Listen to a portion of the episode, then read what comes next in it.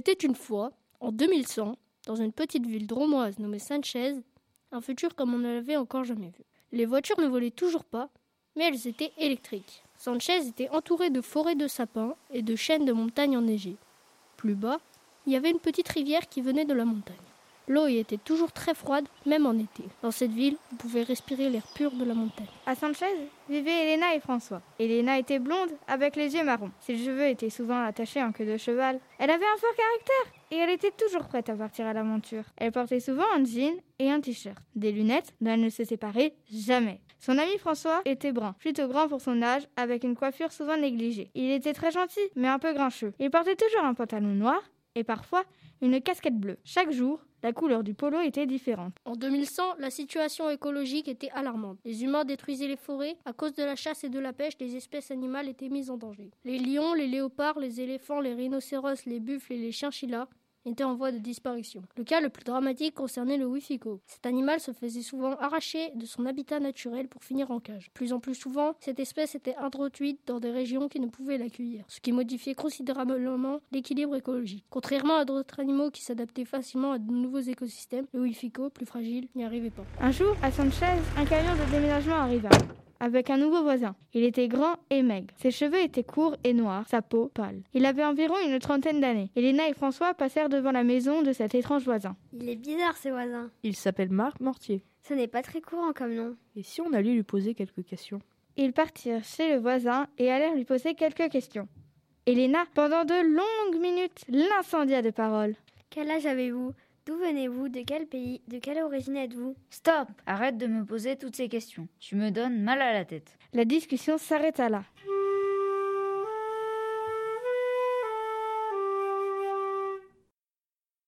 Pendant quatre jours, les deux enfants espionnaient le voisin dans la cabane d'Elena. Cette cabane était perchée à six mètres de haut. Pour y monter, il y avait une échelle en bois. La petite maison faisait cinq mètres de longueur. Il y avait une planche qui reliait l'arbre d'Elena à un palmier du voisin pour mieux l'espionner. La cabane était camouflée dans l'arbre grâce à des feuilles. À l'intérieur de celle-ci, il y avait une armoire avec des jumelles et deux camouflages. Depuis cette cabane dans les arbres, les deux enfants avaient une très belle vue sur le jardin du voisin. Le premier jour, tout était normal. Le voisin s'occupait tranquillement de son jardin, de ses fleurs et de sa pelouse. Le deuxième jour, ils entendirent un hurlement de douleur qui venait de chez lui. Le lendemain matin, ils remarquèrent un bandage sur sa main. Regarde, on dirait qu'il s'est fait mordre. Il s'est coincé le doigt dans une porte peut-être. Les enfants continuèrent de l'espionner. Ce voisin est vraiment étrange. Demain, nous irons dans sa maison. Mais si on nous surprend, nos parents risquent d'aller en prison. Pourtant, au bout d'un moment, Elena finit par convaincre François. Le quatrième jour, Marc Mortier partit de chez lui. Les enfants en profitèrent pour s'introduire dans le jardin de Marc et ils remarquèrent qu'il avait laissé la fenêtre ouverte. Regarde François, la fenêtre est ouverte. Nous pourrions passer par là. Les enfants rentrèrent dans la maison. La maison avait une vieille décoration des années 2020. Les fenêtres étaient sales et abîmées, les murs de la maison étaient en briques orange. La vieille maison dégageait une odeur de renfermé, de poussière, de cire et de fleurs d'oranger. Une lueur sinistre filtrait à travers les volets entr'ouverts. Le canapé vert kaki avait l'air de venir des années 50. La maison avait entièrement été peinte en couleur sombre, noir pour les murs, bleu foncé pour le sol. La pièce ne semblait pas avoir été lavée depuis des jours, car une épaisse couche de poussière recouvrait le sol. On pouvait même voir sortir de sous les meubles des insectes comme des mythes, des cafards ou des acariens. Un silence monotone régnait dans la pièce, seulement entrecoupé de temps en temps par le vrombissement du vol de nuit. Viens dans notre pièce, Elena. La pièce dans laquelle ils rentrèrent devait être le salon. Ils fouillèrent la maison pendant une vingtaine de minutes et ils découvrirent une petite bête. L'animal avait un corps de chat et une tête de dragon. Il mesurait 25 cm et changeait de couleur selon son humeur. La petite bête portait deux petites antennes sur la tête et quand elle bâillait, elle laissait découvrir une rangée oblongue de petits crocs d'une blancheur nivale. Le mignon animal avait des ailes colorées qui semblaient fragiles. Il avait aussi de grands yeux verts, pétillants de malice. Elle est trop mignonne. Elena, viens voir. Elena rejoignit François et ils virent des documents sur la bête. Dans des journaux, ils trouvèrent une information très importante. Si Wifiko ne revient pas dans son habitat naturel dans six mois, l'animal mourra. L'animal était originaire du mont Fuji, au Japon. Ils décidèrent donc de le ramener chez lui.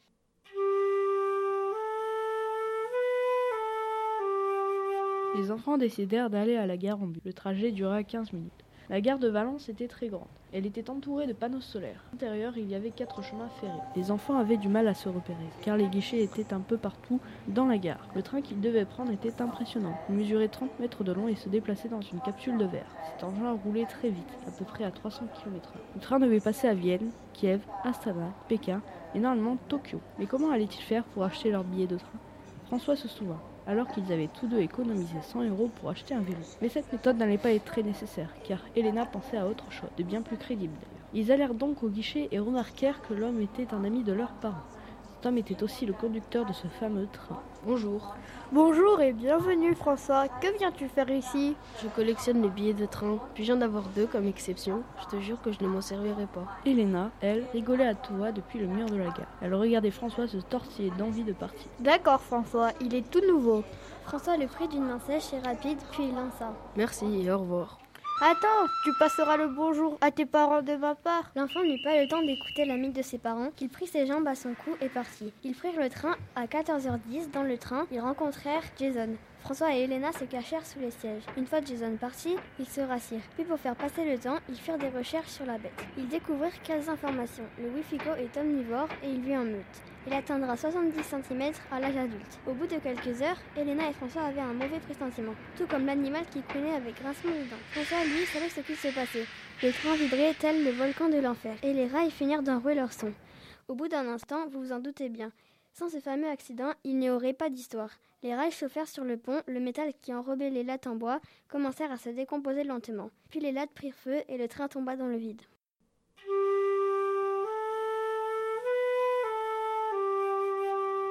Ils survécurent à l'accident et après quelques heures de marche fatigante, les deux enfants rencontrèrent un homme.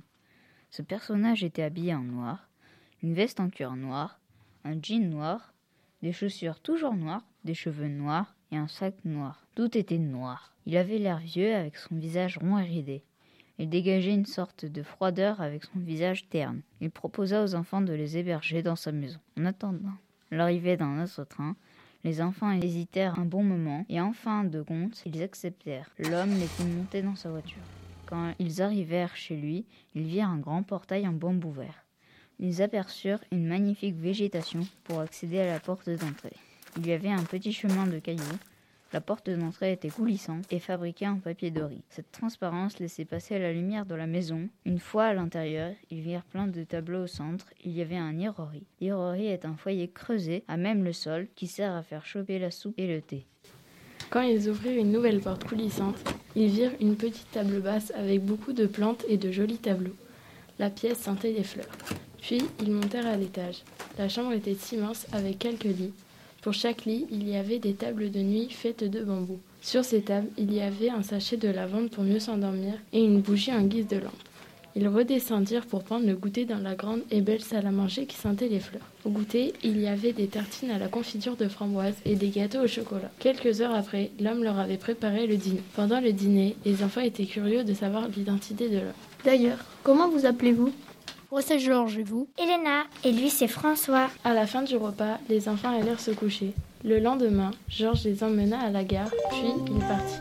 Les enfants arrivèrent au guichet pour payer leur ticket de train, mais ils se rendirent compte qu'ils s'étaient fait voler leur argent. Elena avait peur de ne pas pouvoir prendre le train et de ne pas revoir ses parents. François était en colère contre l'homme. Il était furieux d'avoir été trahi. Les enfants étaient si tristes et si malheureux qu'ils versèrent toutes les larmes de leur corps. Ils décidèrent de quitter la gare et d'essayer de trouver de l'aide autre part.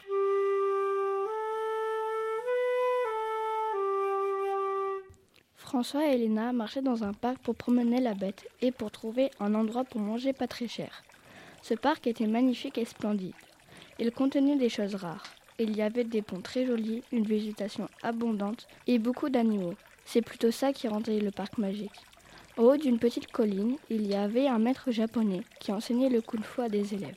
Un peu plus loin dans le parc, il y avait un rocher avec une inscription dessus qui leur était inconnue. À côté, il y avait un arbre géant et fleuri qui bloquait le passage. François s'assit sur le rocher sans faire exprès et là, une partie du tronc se souleva et les enfants passèrent à travers l'arbre. Mais d'un coup, la bête se détacha de la laisse et s'enfuit. La bête bouscula un couple et la femme tomba par terre. Les enfants s'excusèrent et ils commencèrent à faire connaissance. La femme mesurait 1m60. Elle était très maigre, 46 kg pour 42 ans. Cette femme était souvent maquillée, car elle commençait à avoir des marques de vieillesse. Ses cheveux étaient châtains, coupés en carrés longs, et elle avait les yeux bleus très clairs. La femme était très gentille et cultivée. Elle raconta qu'elle était artiste et qu'elle aimait lire, qu'elle était très manuelle. L'homme, lui, mesurait 1m90, plutôt musclé avec des épaules carrées. Il pesait 68 kg, il avait 46 ans. Il avait un nez pointu et des cheveux bruns, coupés façon coupe au bol. Était froid avec les enfants, il leur expliqua qu'il était maître dans le maniement des armes et qu'il était vétérinaire. Cet homme était aveuglé par le pouvoir de la richesse et très obsédé par son travail. Le couple était habillé de kimono et de guetta. Les guettas sont des sortes de tongs originaires du Japon. Les semelles des guettas ne sont pas comme les semelles européennes. Elles sont constituées de formes qui ressemblent à des dents. L'homme portait un kimono vert. Il était très original dans cet habit qui lui tombait au niveau des pieds. Le haut de son kimono avait des lignes de façon verticale. Sur sa tenue était dessiné un sabre de couleur noire. La femme portait elle aussi un kimono, mais il était vert pastel et assez court. Des fleurs ornaient tout le long de son habit. Son kimono était fait de lin et de soie. Les dents de ses guettas étaient faites en bois de couleur vert. Elles étaient très rares. La jeune femme portait aussi une ombrelle rose avec des brèves migratrices appelées pitanymphes sous son nom scientifique. Ces oiseaux ont des ailes bleues et vertes. Leur corps est rouge et blanc. Cet oiseau a un long bec noir et une chevelure orangée. Ce couple invita les enfants à boire un verre dans un café.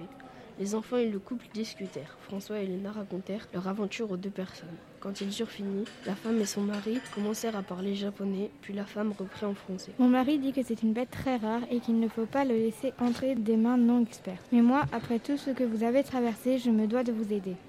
Vous n'êtes que des enfants seuls. Alors nous avons décidé que vous allez rester chez nous. En rentrant dans la maison, ils la trouvèrent grande et les enfants étaient choqués tellement la maison était propre. Waouh, cet endroit est splendide. C'est vrai, elle est magnifique. Merci beaucoup les enfants. Puis la femme fit visiter la maison aux enfants avant le dîner. Ils se baignèrent dans la piscine. À l'heure du repas, il y avait des robots qui servaient le dîner. Dans la chambre, il y avait des distributeurs de boissons. La femme avait des doutes sur son mari qui n'arrêtait pas de regarder la bête. Donc elle les informa de sa mauvaise intuition. Elle les réveilla pendant leur sieste et lança. Je pense que mon mari est un peu bizarre ces temps-ci. Il va son temps à regarder le Wifico. C'est normal, c'est une bête tellement rare, il n'en avait jamais vu. Ils décidèrent ensemble du plan à mener. Les enfants et la femme partirent chercher des somnifères. Ils allèrent dans une pharmacie qui se trouvait dans le village d'à côté. Avant le dîner, la femme mit des somnifères dans le repas de l'homme et donna de l'argent aux enfants. Une fois endormis, les enfants partirent.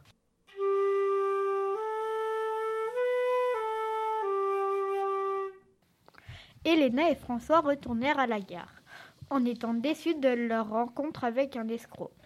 Quand les enfants s'approchèrent de leur ligne de train, ils croisèrent une vieille dame. Une fois assis dans le train, la vieille dame s'assit à côté d'eux. Ce qui les surprit, cette personne était très gentille. Les rides de son visage ressemblaient à des dunes de sable. Ses yeux étaient bleus comme la mer morte. Son palmarès de voyage était impressionnant. J'ai traversé sept pays en 15 ans, dont l'Amérique latine, la Russie, le Québec, le Congo, le Canada, l'Espagne et le Djibouti. Le Djibouti est un pays très pauvre, donc je leur ai donné de l'argent et des vêtements et à manger. C'est passionnant. Et incroyable ce que vous avez fait pour ce pays. Ces histoires du sort étaient très captivantes. Cette femme était calme, sa voix était reposante, sans doute la conséquence de sa pratique active du yoga.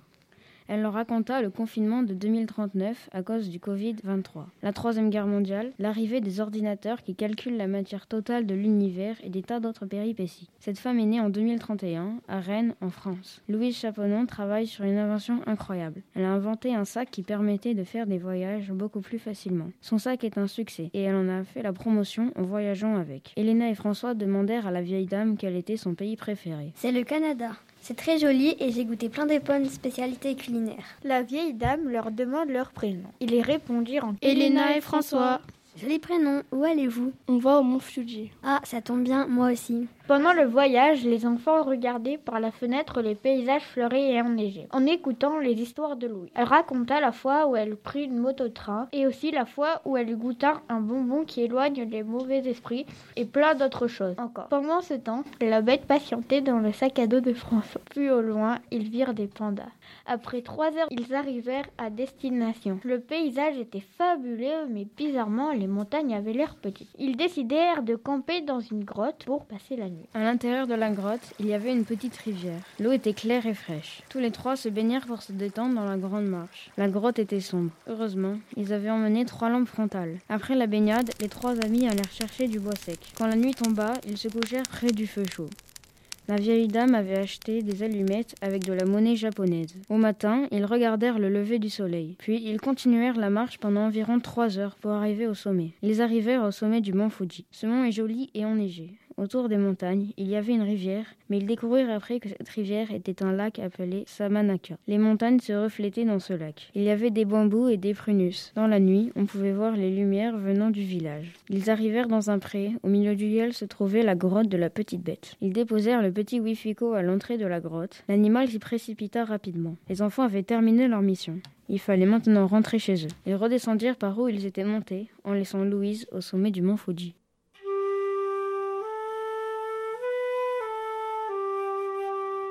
Pour rentrer chez eux, ils décidèrent de reprendre le même train, mais dans le sens inverse. Le voyage était long, et les enfants commençaient à s'ennuyer car ils n'avaient pas de jeu. Arrivés à la gare, les deux amis virent que ce n'était pas le bon endroit. Elena, un peu énervée, s'exclama. Ce n'était pas ici que nous devions arriver, et nous avons encore de la route pour rentrer chez nous. Ce n'est pas grave, on va marcher jusqu'à chez nous. Après dix minutes de marche, François et Elena avaient très froid et étaient à bout de force. Ils décidèrent de faire une petite pause. Cinq minutes plus tard, un vieux monsieur souriant les prit en stop. Pourquoi êtes-vous seul?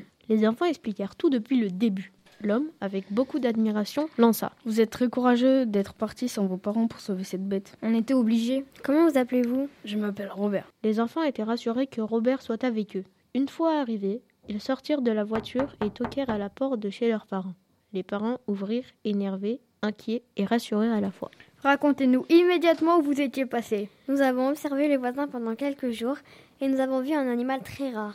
Mais cela n'explique pas pourquoi vous êtes parti sans nous prévenir. Nous avons décidé de le ramener dans son pays natal. Les enfants racontèrent toutes leurs péripéties et les parents décidèrent d'aller porter plainte contre le voisin.